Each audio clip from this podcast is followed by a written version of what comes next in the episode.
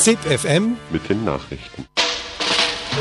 Und nun ohne Umschweife zur Sache. Ich sage Ihnen, Aufschwung, Aufschwung, das wäre es jetzt. Der Aufschwung ist da. Sie helfen den Armen, wenn wir die Reichen ausmerzen. Ave Maria, gratia plena ZIP FM Ein Projekt der Freien Radios.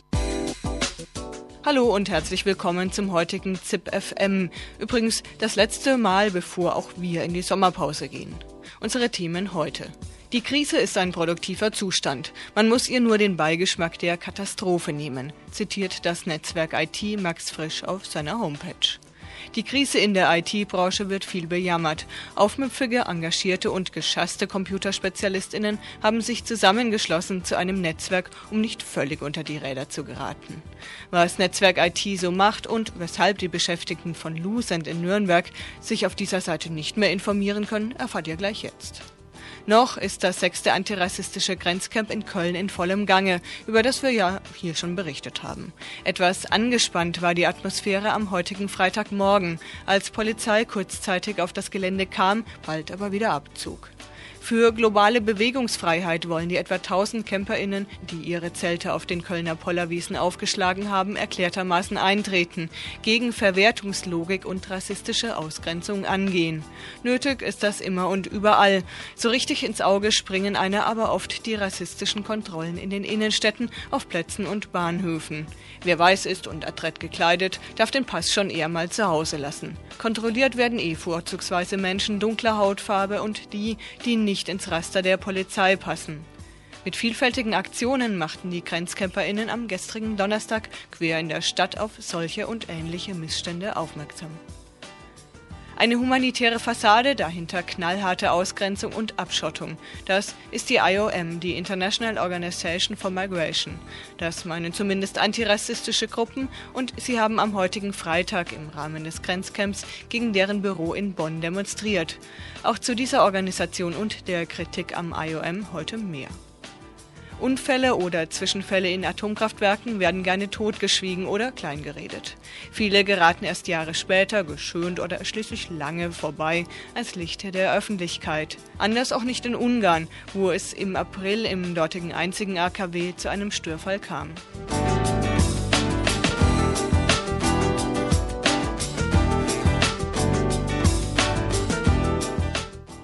Das Ende der Talsohle sei für Lucent Technologies in Sicht, hieß es am Wochenende in Nürnberger Zeitungen.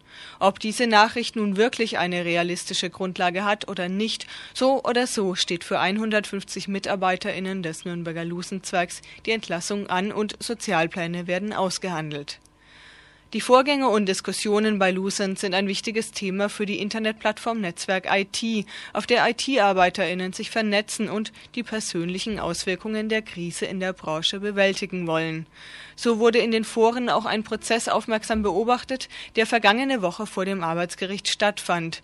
Denn da klagte ein Ingenieur des Betriebs gegen die seiner Ansicht nach falsche Sozialauswahl, die Lucent zu seinen Ungunsten getroffen hatte und ihn entlassen wollte.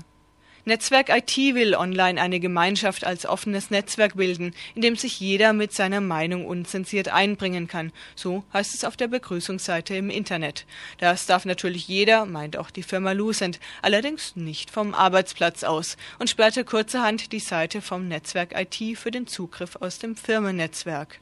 Lucent-Sprecherin Martina Krüger begründete den Schritt gegenüber Radio Z damit, dass auf Netzwerk IT Sachverhalte falsch und in einseitiger Weise dargestellt würden und sie verwies auf die offizielle Webseite des Betriebsrates, die von den Mitarbeitern jederseits einsehbar sei. Zensur findet Volker Anders, Pressesprecher von Netzwerk IT, und sieht seine Plattform etwa mit pornografischen oder rassistischen Seiten gleichgesetzt. Zensur oder notwendige Maßnahme zur Erhaltung des Firmenfriedens? Michael Liebler von Radio Z fühlte dem Netzwerk auf den Zahn. Ein Interview mit Volker Anders. Netzwerk IT stellt sich da als Forum für Arbeitnehmer, die äh, Themen diskutieren wollen, die in die äh, Themen der Firmen selber nicht so ganz konkret reinpassen. Das sind durchaus auch gewerkschaftliche Themen, äh, aber die Gewerkschaften sind ja, sagen wir mal so, etwas schwach aufgestellt, was die Online-Seite angeht und insofern versteht sich Netzwerk IT als Ergänzung der äh, gewerkschaftlichen Aktivitäten gegenüber den äh, konventionellen Gewerkschaften, die eigentlich mehr oder weniger die Arbeitnehmerschaft am Fließband betreffen. Netzwerk IT möchte gerne die Arbeitnehmer an den Schreibtischen, an den PCs, an den Bildschirmen äh, mit äh, erreichen. Insofern etwas Neues, äh, als dass man ja eigentlich gegenüber, sage ich jetzt mal so ganz frech, IT-Arbeitern und Arbeiterinnen ein bisschen Vorurteile hat, was jetzt eine gewerkschaftliche Organisierung angeht. Aber das stimmt dann wohl nicht. Ja, die äh, IT-Arbeitnehmer haben ja inzwischen auch gemerkt, dass es äh, Probleme in der Arbeitswelt gibt und dass man sich durch Organisieren äh, durchaus gegenseitig helfen kann und unterstützen kann. Und man braucht Informationen von den Arbeitsplätzen über die Arbeitsplätze. Die IT-Arbeitnehmer sind ja so reingestolpert als äh, die, naja, die Könige der Arbeitnehmerschaft, äh, weil jeder sie gebraucht hat. Aber inzwischen ist ja da auch eine Wende eingetreten, so eine Art Krise kann man ja schon sagen. Die IT-Arbeitnehmer sind nicht mehr die Creme in den Firmen, sondern sie äh, stellen jetzt äh, diejenigen dar, die ausgelagert werden und die Probleme haben. Jetzt ist ein wichtiges Thema für Netzwerk IT in Nürnberg seit geraumer Zeit schon Lucent Technologies. Und bei Lucent Technologies können seit vergangenen Donnerstag die Mitarbeiterinnen die Webseite von Netzwerk IT nicht mehr aufrufen. Sie glauben, dass dabei ein Zusammenhang mit einem Kündigungsprozess besteht, der äh, ebenfalls letzte Woche über die Bühne ging. Erstmal muss man sagen, wie das Abschalten funktioniert. Das ist eine Art Filter, der in der Firma geschaltet wird. Das heißt, die Mitarbeiter der Firma, wenn sie im Internet sind, äh, sehen plötzlich die Seiten von Netzwerk IT nicht mehr. Sie bekommen da ein Warnschild, als hätten sie ja sowas ganz Schlimmes getan und äh, fürchten dann, äh, sie werden irgendwo registriert und vielleicht kriegen sie dann einen blauen Brief. Und im Netzwerk IT, das kann jedermann immer noch lesen, der nicht von Lucent aus äh, ins Netzwerk IT geht, äh, steht, naja, eine Seite über einen Arbeitsgerichtsprozess eines Mitarbeiters von Lucent, der da geklagt hat, dass die soziale Auswahl nicht gestimmt hat. Ist denn sowas üblich in größeren Firmen, dass man da bestimmte Internetinhalte sperrt, äh, vielleicht gerade solche, wie sie Netzwerk IT anbietet? Ja, eigentlich ist es äh, nicht üblich. Es gibt ja sogar eine, Polizi eine Policy in der Firma, dass äh, jedermann in der freien Zeit, natürlich, also das darf man nicht übertreiben, äh, mal schon mal etwas sich ansehen kann. Und äh, da ist nie irgendwo von Zensur die Rede. Es gibt äh, sicherlich äh, Ausnahmen wie rassistische Themen, die gesperrt werden. Und das sieht auch jedermann ein die Kündigung selbst, da ging es, soweit ich jetzt im Kopf habe, um einen Arbeitnehmer, der im Rahmen äh, eines Sozialplans gekündigt werden sollte. Der Arbeitnehmer war aber mit der Sozialauswahl, die da getroffen wurde, nicht einverstanden. Da muss ja normalerweise der Betriebsrat zustimmen. Was hat denn der dazu gesagt? Der Betriebsrat hat, so viel ich weiß, der Kündigung widersprochen und deshalb ist bei der Entscheidung über diesen äh, Kündigungsschutzprozess auch entschieden worden, dass der Arbeitnehmer eine Weiterbeschäftigung bekommt. Der ist Ingenieur und äh, der hat gesagt, äh, ich bin vergleichbar mit äh, den anderen Ingenieuren, das sind ja fast alles Ingenieure in der Firma, und ich kann äh, über kurz oder lang sicherlich auch einen anderen Ingenieursjob machen. Äh, natürlich brauche ich eine gewisse Einarbeitungszeit von ein paar Monaten, aber dann würde das gehen. Die Firma hat ihn verglichen mit jemandem, der äh, noch relativ neu in der Firma war, äh, allerdings eine spezielle Ausbildung hat. Äh, in, ein junger Ingenieur, die der ältere Arbeitnehmer, der schon etliche Jahre in der Firma war, nicht hatte. Insofern war die Firma der Meinung, dass da die Vergleichbarkeit von der Ausbildung nicht gegeben war. Und wenn sie die Vergleichbarkeit äh, hier in diesem Fall äh, noch gestattet hätte und der Jüngere hätte gehen müssen, dann würde die Firma zusammenbrechen. So hat sich das angehört. Die Firma hat verloren. Ihre Sozialauswahl ist von dem Richter wohl nicht akzeptiert worden. Es war am Wochenende ja ein Artikel in der Tageszeitung zu lesen über die Situation von Lucent Nürnberg. Unter dem Stichwort Ende der Talsohle, so ähnlich, wurde da der Hoffnung Ausdruck gegeben, dass jetzt keine weiteren Arbeitsplätze in Nürnberg mehr vom Abbau betroffen sein würden außer denen, die eben jetzt noch anstehen. Auf der anderen Seite hat aber der Geschäftsführer des Personalbereichs vor Gericht die Situation mehr oder weniger in den schwärzesten Farben gemalt. Wie passt denn das zusammen? Was ist denn Ihrer Ansicht nach die richtigere Prognose, wenn ich das fragen darf? Ja, alle warten darauf, auf das äh, berühmte Licht am Ende des Tunnels, dass es der Telekommunikationsindustrie wieder besser geht. Insofern werden dann solche Nachrichten bestimmt gern aufgenommen, aber wenn man der Realität ins Auge sieht, sehe ich noch nicht, dass wir in der Talsohle sind, denn die, das Ende der Talsohle beginnt nach meiner Einschätzung erst, wenn die Telekommunikationsindustrie wieder anfängt, ordentlich zu bestellen und äh, solche Telekommunikationsausrüster äh, wie Lucent oder die anderen mit Aufträgen dann eindeckt, damit die Industrie erst wieder hochgeht. Diese Aufträge, die sehe ich einfach noch nicht.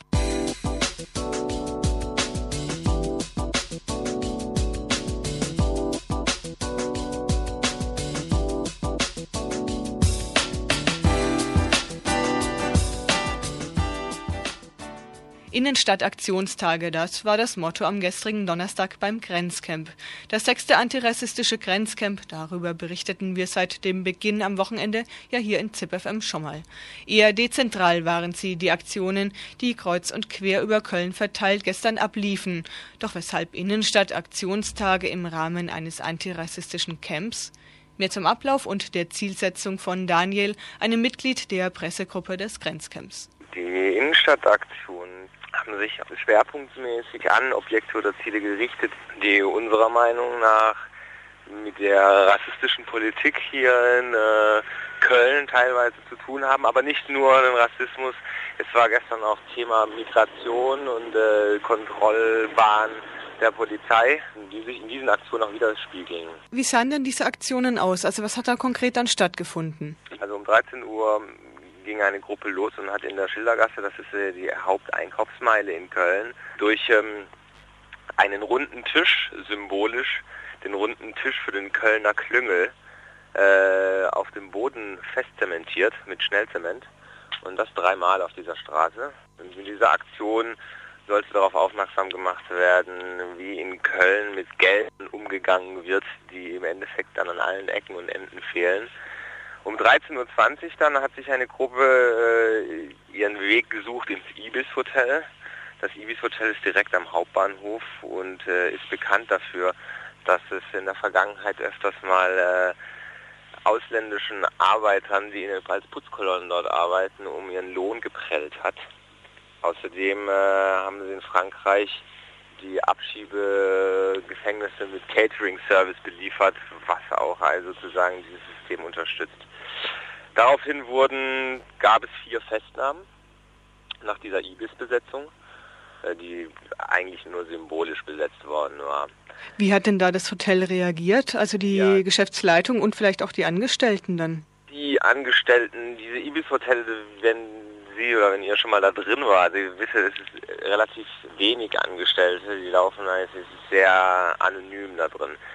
Die haben eigentlich gar nicht reagieren brauchen, da diese Aktion direkt neben dem Hauptbahnhof war und zu diesem Zeitpunkt eigentlich schon äh, also mindestens mindestens zehn Hundertschaften Polizisten in dieser Gegend waren, haben die das auch gesehen.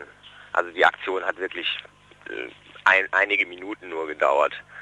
Und da die Polizei das schon selbst mitbekommen hatte, haben die Geschäftsleitungen haben überhaupt gar nicht reagiert die Polizei sofort rein und hat diese Leute rausgeholt. Das war ja jetzt eine Aktion, die in einem geschlossenen Raum, sage ich mal, im Hotel stattgefunden hat. Es gab aber sicherlich auch Aktionen, die äh, ein bisschen mehr auch auf die Leute, auf die PassantInnen in der Stadt wirken sollten. Das war, ähm, gut, es war ein, das ist zwar auch ein geschlossener Raum, aber vielleicht höher frequentiert war, kurz danach um 14 Uhr hat sich der sogenannte Blue and Silver Block im, äh, im also vor dem Hauptbahnhof und in der Haupthalle des Hauptbahnhofs lautstark gegen die rassistischen Kontrollen der BGSler gewehrt und ähm, haben dort eigentlich so wie diese Pink und Silver, ist Blue und Silver eigentlich so eine kreative Gruppe, die nicht auf Konfrontationen sind, sondern ihren Unmut relativ fantasievoll durch kleine Situationstheaterstücke und äh, ja, durch Sprechgesangs ähm, Ausdrücke eigentlich wirklich sehr, sehr kreativ ausgedrückt, haben sind dann durch die, durch die, durch die Halle gezogen und haben hier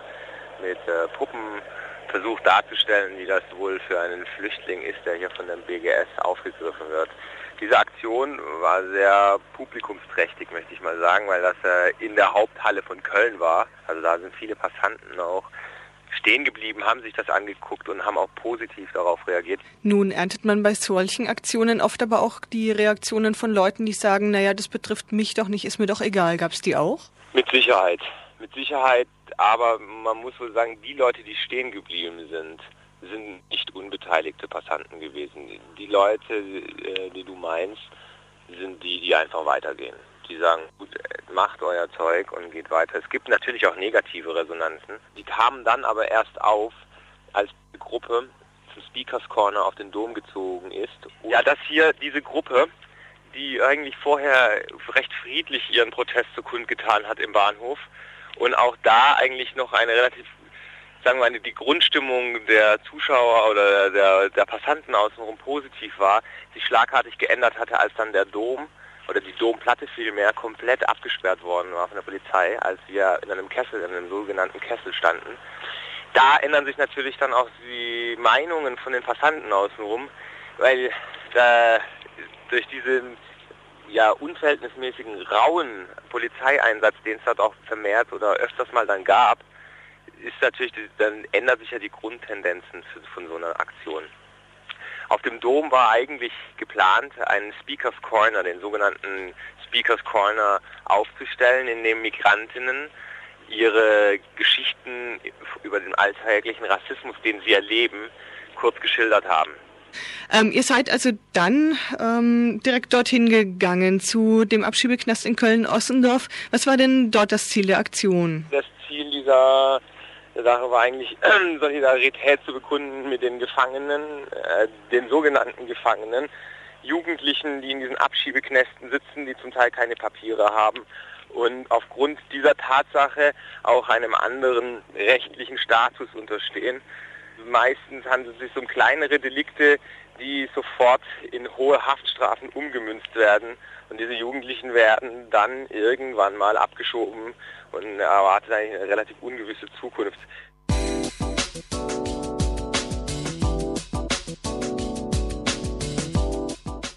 So viel erstmal zu den gestrigen Innenstadtaktionstagen des Grenzcamps. Am heutigen Freitag ging es vor allem um eine Behörde mit Sitz unter anderem in Bonn. Wir arbeiten im Interesse der Herkunftsländer, der Zielländer sowie der Migranten und Flüchtlinge selbst, sagt die IOM, die International Organization for Migration. Klingt ja eigentlich erstmal gar nicht so schlecht. Die Arbeit und Zielsetzung der IOM genauer unter die Lupe genommen haben antirassistische Initiativen und sie äußern harsche Kritik. Wir sprachen mit Katrin von der IOM Vorbereitungsgruppe. Die IOM arbeitet eben im Sinne dieses von den Industriestaaten neu geforderten globalen Migrationsmanagements. Also das heißt, dass ähm, einfach Migration kontrolliert werden soll und das eben unter reinen wirtschaftlichen Gesichtspunkten. Also da spielt dann diese Debatte rein um Green Card und die sogenannten nützlichen und unnützen Ausländer und so. Und ansonsten ist zu sagen, dass die IOM, wie du das eben zitiert hast, eigentlich äh, Migration im, im, Namen aller ähm, regeln möchte. Aber Fakt ist, dass sie einfach ähm, 101 Staaten, die in ihrer Kundenkartei sind und ähm, ja in deren Auftrag handelt und dass Migranten und Migrantinnen selber da eben eigentlich gar nichts zu sagen haben. Seit wann gibt es denn diese Organisation und von wem wird die hauptsächlich getragen? Also die IOM wurde, ähm, ich glaube, 1951 gegründet, quasi als Gegenstück zum UNHCR, der ja zumindest sich humanitären Zielen verschreibt und auch eine gewisse demokratische Kontrolle eben hat. Und ähm, ja, ähm, sie heißt zwar International Organization for Migration, wo man das vor vielleicht besser durch Against ersetzen würde. Und es handelt sich eben auch nicht um eine Organisation, also es ist eigentlich ein privatwirtschaftliches Unternehmen, das gegründet wurde. Wie sieht es dann in der Praxis aus? Also was konkret ist die Arbeit der IOM? Also die Arbeit der IOM ist unglaublich komplex. Es gibt einen ähm, großes System von äh, sogenannten Field Offices. Das sind über 100 auf der ganzen Welt. Und in denen werden erstmal Daten gesammelt über, über Flüchtlinge, über Migranten, über Migrationsströme, über Netzwerke, die helfen oder über Organisationen, die den Flüchtlingen oder Migranten helfen. Und diese werden dann an die, ähm, an die Staaten zurückgegeben, für die das IOM arbeitet. Und das IOM ähm, macht aber darüber hinaus, also bietet eine Rundumlösung quasi für Migration an. Also es ähm, gibt logistische oder technische Hilfe, um Grenzen hochzurüsten. Und es richtet ähm, Flüchtlingslager an, wie jetzt zum Beispiel letztens im Irak, eben dass Kriegsflüchtlinge gar nicht mehr über die Grenzen kommen. In Deutschland geht es ja vor allem um die sogenannten Rückführungsprogramme. Da könnte man ja meinen, da geht es doch vor allem um Leute, die freiwillig in ihre Herkunftsländer zurückreisen wollen. Was ist denn daran auszusetzen, ihnen dies zu erleichtern?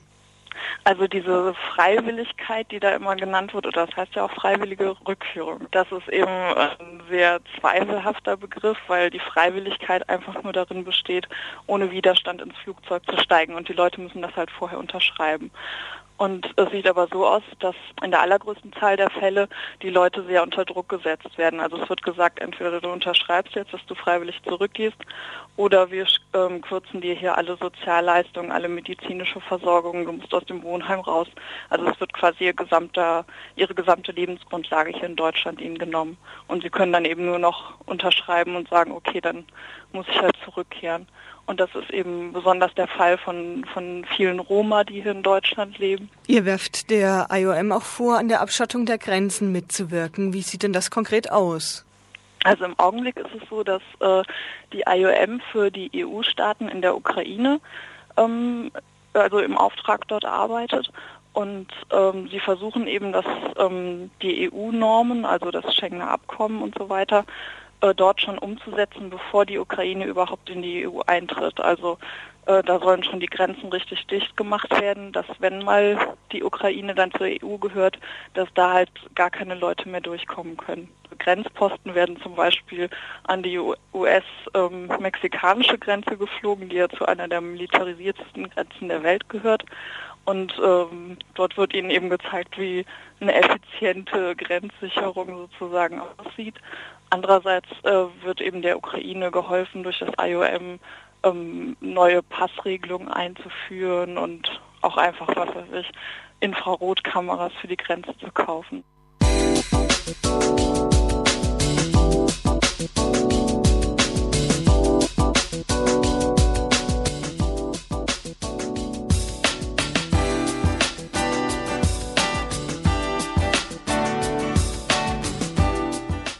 Eine kleine Stadt, die für großes internationales Aufsehen gesorgt hat, das ist Poksch in Ungarn. Ein Zwischenfall ereignete sich dort in Ungarns einzigem Atomkraftwerk im April diesen Jahres. 30 Brennstäbe brachen in einem Reinigungsbehälter und radioaktives Gas trat aus. Wie es zu diesem Unfall kam, war bis vor wenigen Wochen ungeklärt. Die internationale Atomenergiebehörde untersuchte den Fall und stellte ihre Ergebnisse über den Unfall vor. Doch damit ist das atomare Dilemma nicht beendet, denn bisher ist nicht geklärt, wie die 30 Brennstäbe geborgen werden können. Anja Worm von Radio Korax aus Halle informierte sich über den Fall Poksch. Das Problem ist, dass sich im Reinigungsbehälter 30 Brennstäbe befinden. Diese Brennstäbe im Kühlbehälter sind massiv geschädigt worden. Das Ausmaß hätte größer sein können. Es gibt kaum Informationen über den Vorfall ebben a tartályban, és ezért ez egy sokkal súlyosabb balesethez is vezethetett volna. Am 10. April tritt im einzigen Atomkraftwerk von Ungarn in Parksch wohl der Fall ein, der von jedem gefürchtet wird. Radioaktives Gas tritt aus. Wie kam das zustande? Am 10. April wurden in Porksch 30 Brennstäbe in einen Reinigungsbehälter gesäubert. Nach der Säuberung wurde das Kühlwasser im Behälter reduziert. Dadurch erhitzten sich die Brennstäbe und brachen. Die Ingenieure im Atomkraftwerk bemerkten die gesteigerte Entgasung und beschlossen, den Reaktor zu evakuieren und den Reinigungsbehälter zu öffnen. Dabei passierte der zweite Unfall. Während der Deckel des Behälters geöffnet wurde, riss ein Seil, das zum Hochheben des Deckels notwendig war. Radioaktives Gas entwich so aus dem Reinigungsbehälter. Die Ingenieure brachen ihre Untersuchungen sofort ab. Auf einer Skala von nuklearen Ereignissen, die die Internationale Atomenergiebehörde aufgestellt hat, erreichte der Vorfall die Stufe 3. Die höchste Stufe ist 7. Die Unfallserie beschäftigt seit April Umweltschützer und ungarische Regierung gleichermaßen.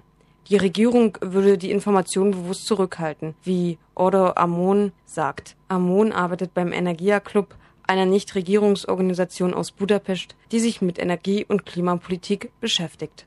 Most az történik, hogy gyakorlatilag egy ilyen PR kampány folyik, és folyamatosan megpróbálják elterelni a sajtó figyelmét arról, hogy milyen komoly Es gibt eine PR-Kampagne, die von der Regierung initiiert ist. Die Regierung versucht dadurch, die Sache und die Folgen des Vorfalls zu vertuschen. Es wird versucht, abzulenken und es werden kaum Informationen veröffentlicht. Der Vorfall hat nicht die Gewichtung erhalten, die notwendig wäre.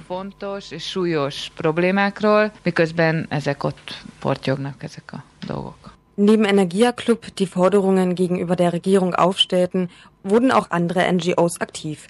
So protestierten Greenpeace-Anhänger mehrmals vor dem Atomkraftwerk Porsch. Greenpeace forderte im Mai diesen Jahres, wie auch Energia Club, die Einsetzung einer unabhängigen und internationalen Expertengruppe. Szóval a, a hatóságok függetlensége der Unfall in Porksch wird von den Betreibern des Kraftwerkes, der Porksch Atomenergie AG und der staatlichen Atomenergiebehörde untersucht. Es sind die gleichen Leute, die das Atomkraftwerk und seine Systeme genehmigt haben. Tehát az atomerőmű maga és az Országos Atomenergiahivatal. Dass eine unabhängige Untersuchungskommission nötig war, erkannte auch die ungarische Regierung. Mitte Mai bat der Wirtschaftsminister Istvan Cilok die internationale Atomenergiebehörde um eine Untersuchung des Vorfalls.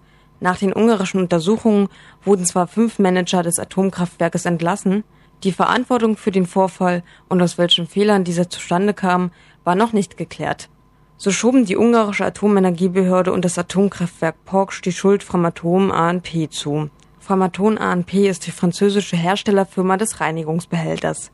Framatome wiederum machte das Atomkraftwerk Porch verantwortlich. Doch den schwarzen Peter müssen sie sich teilen, wie Melissa Fleming, Pressesprecherin der Internationalen Atomenergiebehörde, weiß. Diese Behörde der UN stellte Mitte Juni ihren 70-seitigen Bericht über den Vorfall in Porch vor die Reinigungsbehälter alleine können nicht die Schuld tragen. Äh, also erstens waren sie bestimmt äh, mangelhaft konstruiert, aber es haben auch die Leute, die das konstruiert haben und auch ähm, die Leute, die das managen sollten, die Verantwortung zu tragen. Framaton ANP urteilte, dass die Techniker in Porksch hätten wissen müssen, dass man die Brennstäbe nach der Reinigung aus den Behältern nehmen müsse, weil das Kühlwasser gesenkt werden würde. Die Betreiber des Atomkraftwerks verneinen das und sagen, sie sei nicht genügend über die Technik unterrichtet worden. So einfach sei das aber nicht, sagt Melissa Fleming. Die internationale Atomenergiebehörde hätte viele Mängel gefunden. Die wichtigsten Ergebnisse waren, dass erstmal zu schwere Versäumnisse gefunden worden sind in der Leitung von beides, die Atomkraftwerk und auch von Übersichtsbehörde. Sie hätten einfach viel mehr aufpassen müssen. Nicht nur, wie sie die Firma ausgesucht haben. Die Firma war natürlich ein sehr angesehenes äh, französisches Firma sondern was das für eine Methode war, wie die Behälter konstruiert worden sind und natürlich auch, ob die Mitarbeiter ähm, in Sicherheits Fragen gut geschult worden sind. Und sie haben herausgestellt, dass in alle von diesen Faktoren also Mangel äh, gefunden worden sind und ernsthafte Mangel. Die radioaktiven Werte in der Umgebung von Porksch, die durch den Gasaustritt gestiegen waren, seien aber nicht lebensgefährlich, sagt Melissa Fleming von der Internationalen Atomenergiebehörde. Das haben sie natürlich auch äh, untersucht und auch übereinstimmt, also mit den ungarischen Behörden, dass die erlaubten Grenzwerte nicht überschritten worden sind. Also radioaktives Gas ist schon rausgetreten, aber die Grenzwerte nicht überschritten. Also für die Menschheit, für die Umwelt bestand keine Gefahr. Nach dem Bericht der Internationalen Atomenergiebehörde trat Lajos Wörisch, Sicherheitsdirektor der ungarischen Atomenergiebehörde, zurück. Andere Konsequenzen fordern Umweltschützer wie Ordo Amon vom Energia Club. Der Energia Club beschäftigt sich mit alternativen Energien wie Wasser, Wind, Sonne und Geothermik. Doch diese Aufgaben sollten der Politik vorbehalten sein, sagt Orda Amon. De azt gondolom, hogy ezt nem egy civil szervezetnek kéne csinálni, hanem a kormánynak kéne felkészülni egy olyan stratégiára. Das ist eigentlich nicht unsere Aufgabe, sondern die Aufgabe der Regierung. Wir fordern die Regierung auf, eine Strategie zu entwickeln, wie man einen solchen Energieausfall kompensieren kann. Rendes stratégiával rendelkezzenek az ilyen esetőségekre. Noch hat die Energiepolitik in Ungarn einen geringen Stellenwert, wie allgemein die Umweltpolitik. Warum das so ist, kann Orda Amon nur mutmaßen. Igazándiból ugye a politikusok akkor fogékonyak egy témára, hogyha sok embert érint, érdekel, felizgat, nem tudom. Die Regierung beschäftigt sich nur dann mit einem Thema, wenn sich die Bevölkerung dafür interessiert und so auf den Bereich Umweltpolitik einwirkt. Zudem handeln die Politiker nur, wenn sie davon Nutzen haben hogy kifejezetten odafigyelnének a környezeti ügyekre, ezért így mindig így a, a marad ez a téma. Ob sich etwas nach dem Vorfall in Porksch ändern wird, ist fraglich. Fest steht nur, dass der Fall weiterhin ein Tagesthema bleiben wird. Denn noch sind die gebrochenen Brennstäbe nicht geborgen. Nach Informationen der Pestaloid, der größten deutschsprachigen Zeitung aus Ungarn, wird die Entfernung und Sicherstellung der Brennstäbe noch mindestens ein Jahr dauern. Auch der Ort für ihre Endlagerung steht noch nicht fest. So, das war's und zwar nicht nur für heute, sondern für eine ganze Weile, denn auch wir, ZipFM, wir genehmigen uns eine längere Pause. Aber keine Bange, wir machen keinen Urlaub mit offenem Ende, sondern ihr könnt uns wieder hören in gut vier Wochen am 8. September diesen Jahres. Bis dahin, tschüss.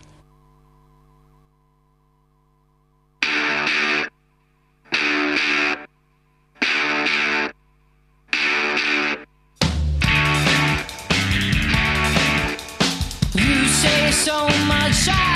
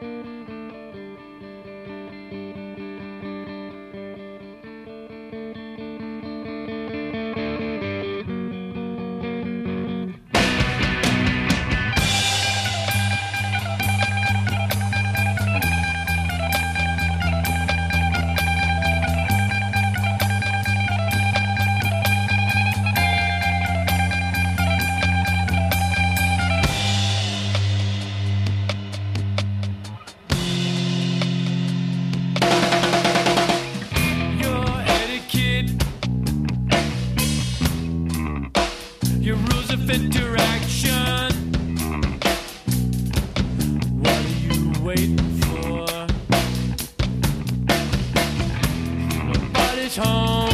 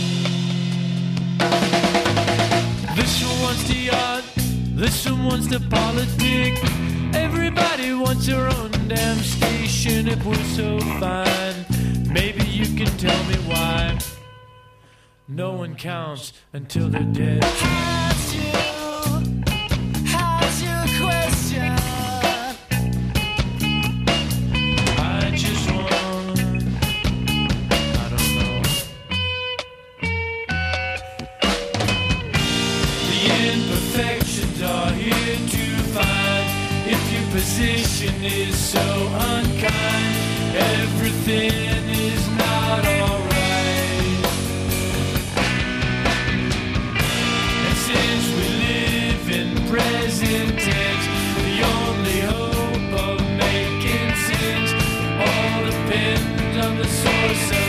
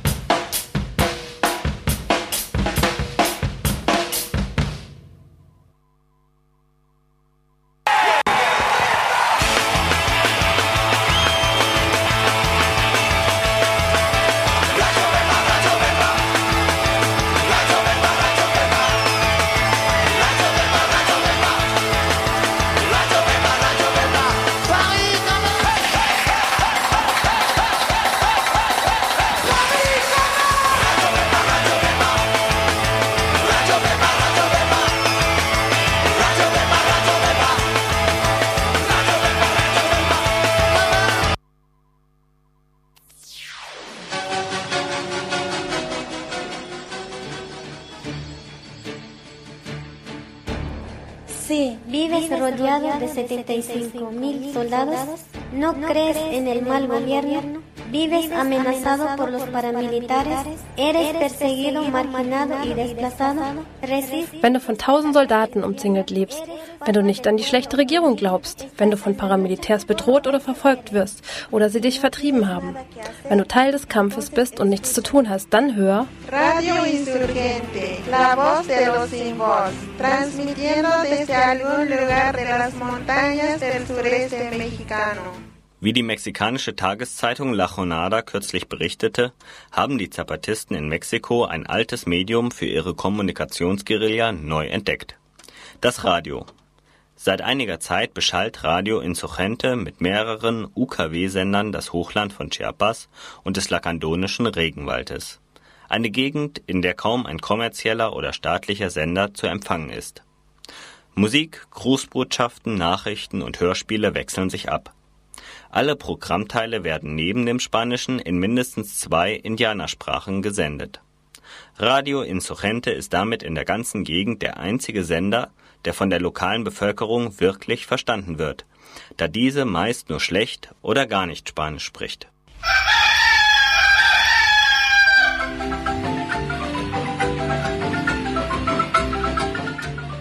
Kutzkalal, Biniketik, Libochotik, Chawaik, Takoman, Mumeschaisch Kaitik, Hetchek Uchalek, Lianzetike, Für diese abgelegene Region Mexikos, in der die Zeit bis zum Aufstand der EZLN Anfang 1994 jahrhundertelang stillgestanden hatte, sind die Programminhalte von Radio Insurgente überraschend progressiv.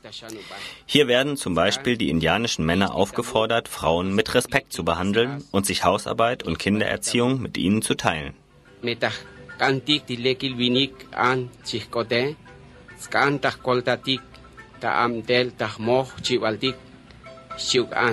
Das ist keine Frauenarbeit, das ist die Arbeit von allen. Wenn du das beherzigst, wirst du eine lange und glückliche Ehe führen.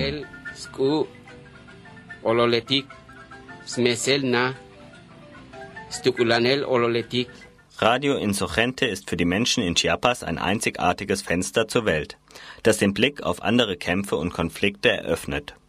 So berichtete der Sender im Frühjahr beispielsweise über den Krieg im Irak, ein Land, von dem die meisten Hörerinnen und Hörer bis dahin nicht einmal wussten, dass es existiert.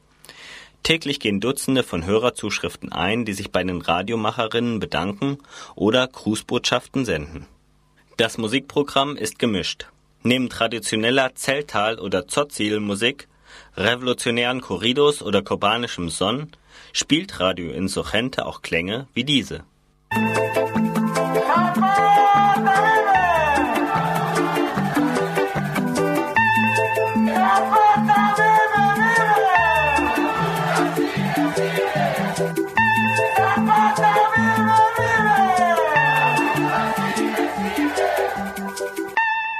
Am 20. Juli informierte Subkommandante Marcos die internationale Öffentlichkeit in einem Kommuniqué, dass Radio Insurgente in seiner intergalaktischen Ausführung demnächst auf Kurzwelle zu empfangen sein wird. Markus wörtlich? Der Sub wird eine einstündige Musiksendung machen, die, wie es geboten ist, im Morgengrauen gesendet wird. Nein, der Sub wird nicht etwa singen, sondern er wird Musik, Märchen und Erzählungen vorstellen. Das Programm Dorito DJ startet vorerst noch nicht, weil der Käfer sich noch mit Schleifchen schmückt und außerdem keinen Vertrag unterzeichnet. Er will es unter 24 Stunden täglich nicht machen. Auf Kurzwelle wird Radio Insurgente auf dem gesamten amerikanischen Kontinent zu empfangen sein. Mit ein bisschen Glück auch in Europa. Die mexikanische und internationale Zivilgesellschaft solle sich für den 8., 9. und 10. August nichts vornehmen, so Marcos weiter. Es darf spekuliert werden, ob damit nur der Start des neuen Radios gemeint ist oder die EZLN noch weitere Überraschungen plant. Eine Frequenz für die internationale Ausgabe von Radio Insurgente wurde bisher noch nicht bekannt gegeben. Gleichzeitig warnte der Zapatistensprecher aber auch davor, dass die militärische Lage in Chiapas sich derzeit deutlich verschärft. Vor allem im Hochland in den Gemeinden Chenallo, Pantello und Cancún entfalten Paramilitärs fieberhafte Aktivitäten, die auf einen bevorstehenden Angriff hindeuten. Die Militär- und Polizeigarnisonen in dieser Gegend haben sich völlig abgeschottet. Sicherlich, um später sagen zu können, sie hätten nichts gehört. Die Stimmung ist dieselbe wie kurz vor dem Massaker von Acteal, als 45 Männer, Frauen und Kinder mit exzessiver Grausamkeit von Paramilitärs ermordet wurden. Angesichts dieser Situation scheint es umso wichtiger, dass die Botschaften von Radio Insurgente bald um die Welt gehen. Denn wie die Zapatisten längst bewiesen haben, können Medien eine sehr wirkungsvolle Waffe sein. Deshalb richtet sich Radio Insurgente auch an die in Chiapas stationierten Soldaten und fordert sie zum Desertieren auf.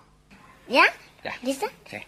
La del moño colorado, me quisiera yo casado y empezar tan muriado, mi corazón se estremece. Soldado que provienes del pueblo, escucha, eres igual que nosotros, estás igual de pobre. Si dejas de ser soldado, vas a Soldat, der du aus dem einfachen Volk kommst, hör zu.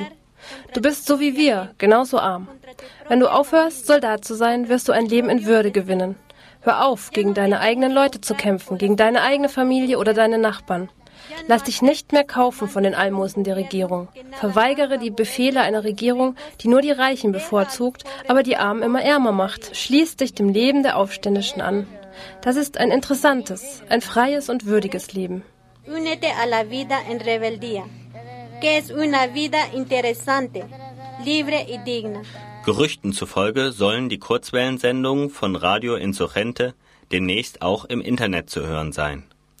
Wer das neue Zapatistenradio unterstützen will, kann das durch eine Spende tun, die helfen wird, das Radionetzwerk in Chiapas weiter auszubauen. Richtet eure Überweisung an Nachrichtenpool Lateinamerika e.V. Kontonummer 16264 108 bei der Postbank Berlin Bankleitzahl 100 110. Und ganz wichtig, vergesst nicht unter Verwendungszweck anzugeben Spende Radio Chiapas. ¡Fuera ejército! Chiapas, Chiapas fuera ejército de él. Fuera ejército de él.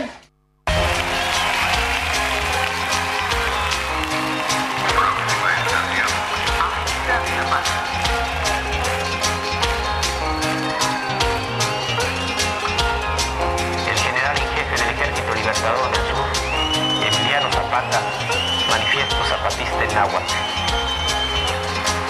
Al pueblo de México, a los pueblos y gobiernos del mundo. Hermanos, nosotros nacimos de la noche, en ella vivimos, moriremos en ella. Pero la luz será mañana para los más, para todos aquellos que hoy lloran la noche, para quienes se niega el día, para todos la luz, para todos todo. Nuestra lucha es por hacernos escuchar y el mal gobierno grita soberbia y tapa con cañones sus oídos. Nuestra lucha es por un trabajo justo y digno y el mal gobierno compra y vende cuerpos y vergüenzas. Nuestra lucha es por la vida y el mal gobierno oferta muerte como futuro. Nuestra lucha es por la justicia y el mal gobierno se llena de criminales y asesinos. Nuestra lucha es por la paz y el mal gobierno anuncia guerra y destrucción. Techo, tierra, trabajo, pan, salud, educación, independencia, democracia, libertad. Estas fueron nuestras demandas en la larga noche de los 500 años. Estas son hoy nuestras exigencias.